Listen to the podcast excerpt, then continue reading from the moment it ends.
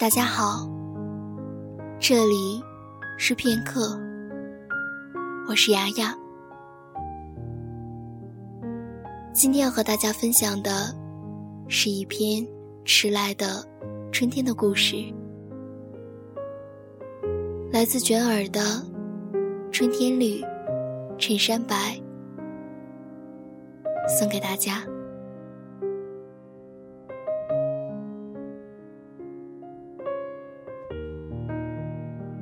中学时的你，的的确确羡慕过那些在台湾或者日本电影里穿着格子裙配白衬衫校服的女生。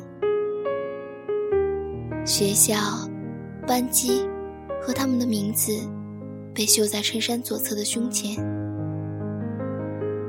任何一个镜头所到之处，都透出动人的光亮。你在给校长的建议信中，把换掉蓝白相间的运动式校服写在了第一条，而第二条是如果每天都能够有一节体育课。没错，能穿更漂亮的校服，是比每周多上两节体育课更加重要的事。于是到了高中，终于有了白衬衫。加格子裙的校服，女生们的衬衫纽扣在左边，而男生们的则是在右边。当时发现这一点差异的你，除了觉得奇怪之外，还想着，如果像男生一样扣扣子，真的很不顺手哎。为什么？为什么纽扣不是在同一边呢？不过，在春季校运动会上，穿格子裙和白衬衫校服，真的好像在拍电影呢。同班跟你关系要好的女生，告诉你说，她偷偷的跟着一个穿白衬衫的男生走过了三个路口。你也是嫌弃过那些矫情话的吧？比如。什么喜欢你，是因为你正好穿着我喜欢的白衬衫。然而女生近乎爱慕般的向你叙述这些，使你不得不相信，即便是矫情话，也是不掺杂半点假意的。哪怕在你看来，所有，所有穿白衬衫的男生们，只被写在了。藏进课桌的小说书里，它们干净、清澈，是世界上最最美好的部分。唉，怎么办嘛？你的同桌只是个打完篮球后会把滴答着汗水的手臂放在你课本上的普通男生。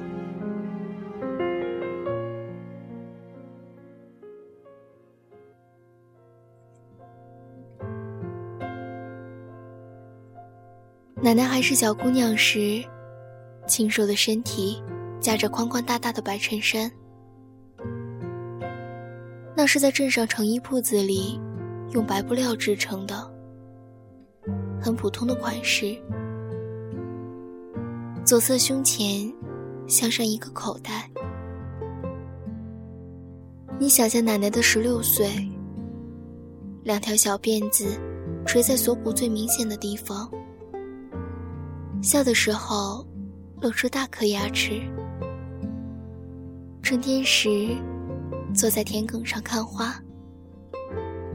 对了，还有白衬衫里若隐若现的肩膀弧线。放在家中衣柜顶上的小皮箱里，装着妈妈年轻时穿过的衣服，有许多件不同款式、不同质地。不同颜色的衬衫，而他们也曾支撑起了一个女人的美丽，在生命中最生机勃勃的时刻。而现在，他们已经沉沉的睡过去，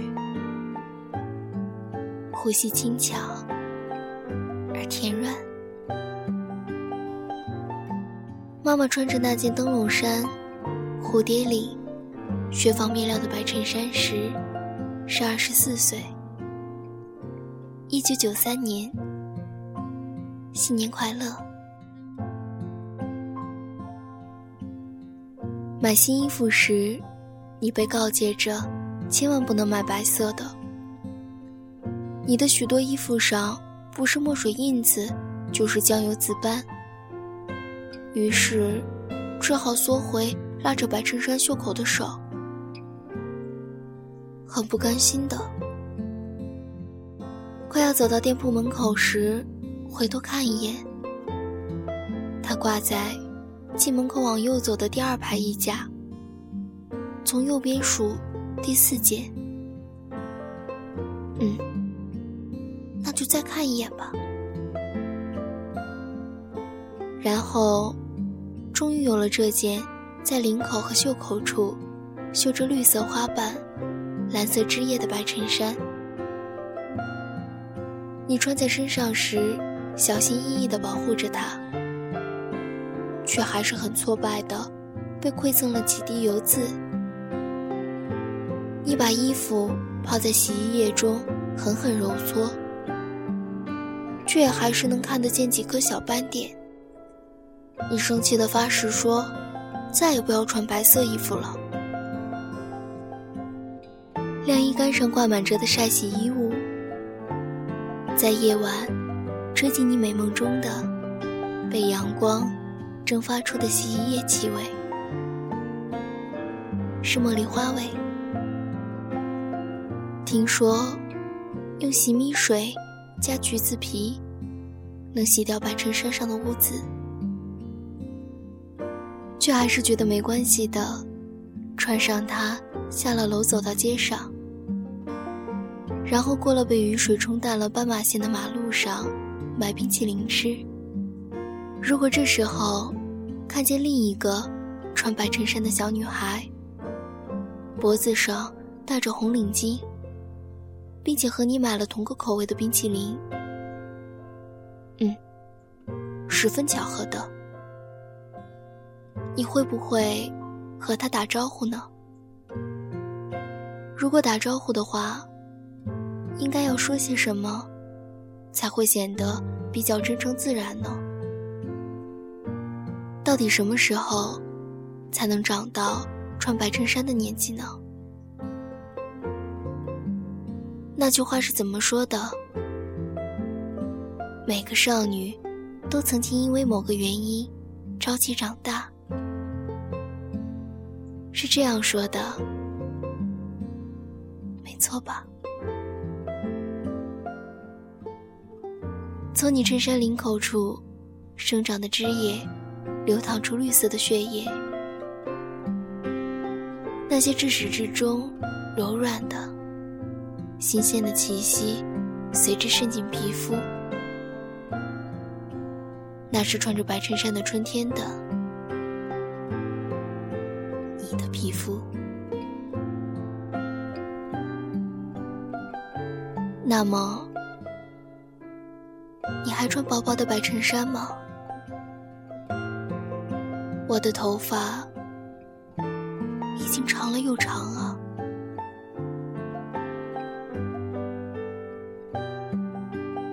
好的，那今天的文章呢，就暂时分享到这里了。感谢您的收听，片刻听，用声音交换世界。我是牙牙，我们下期再见。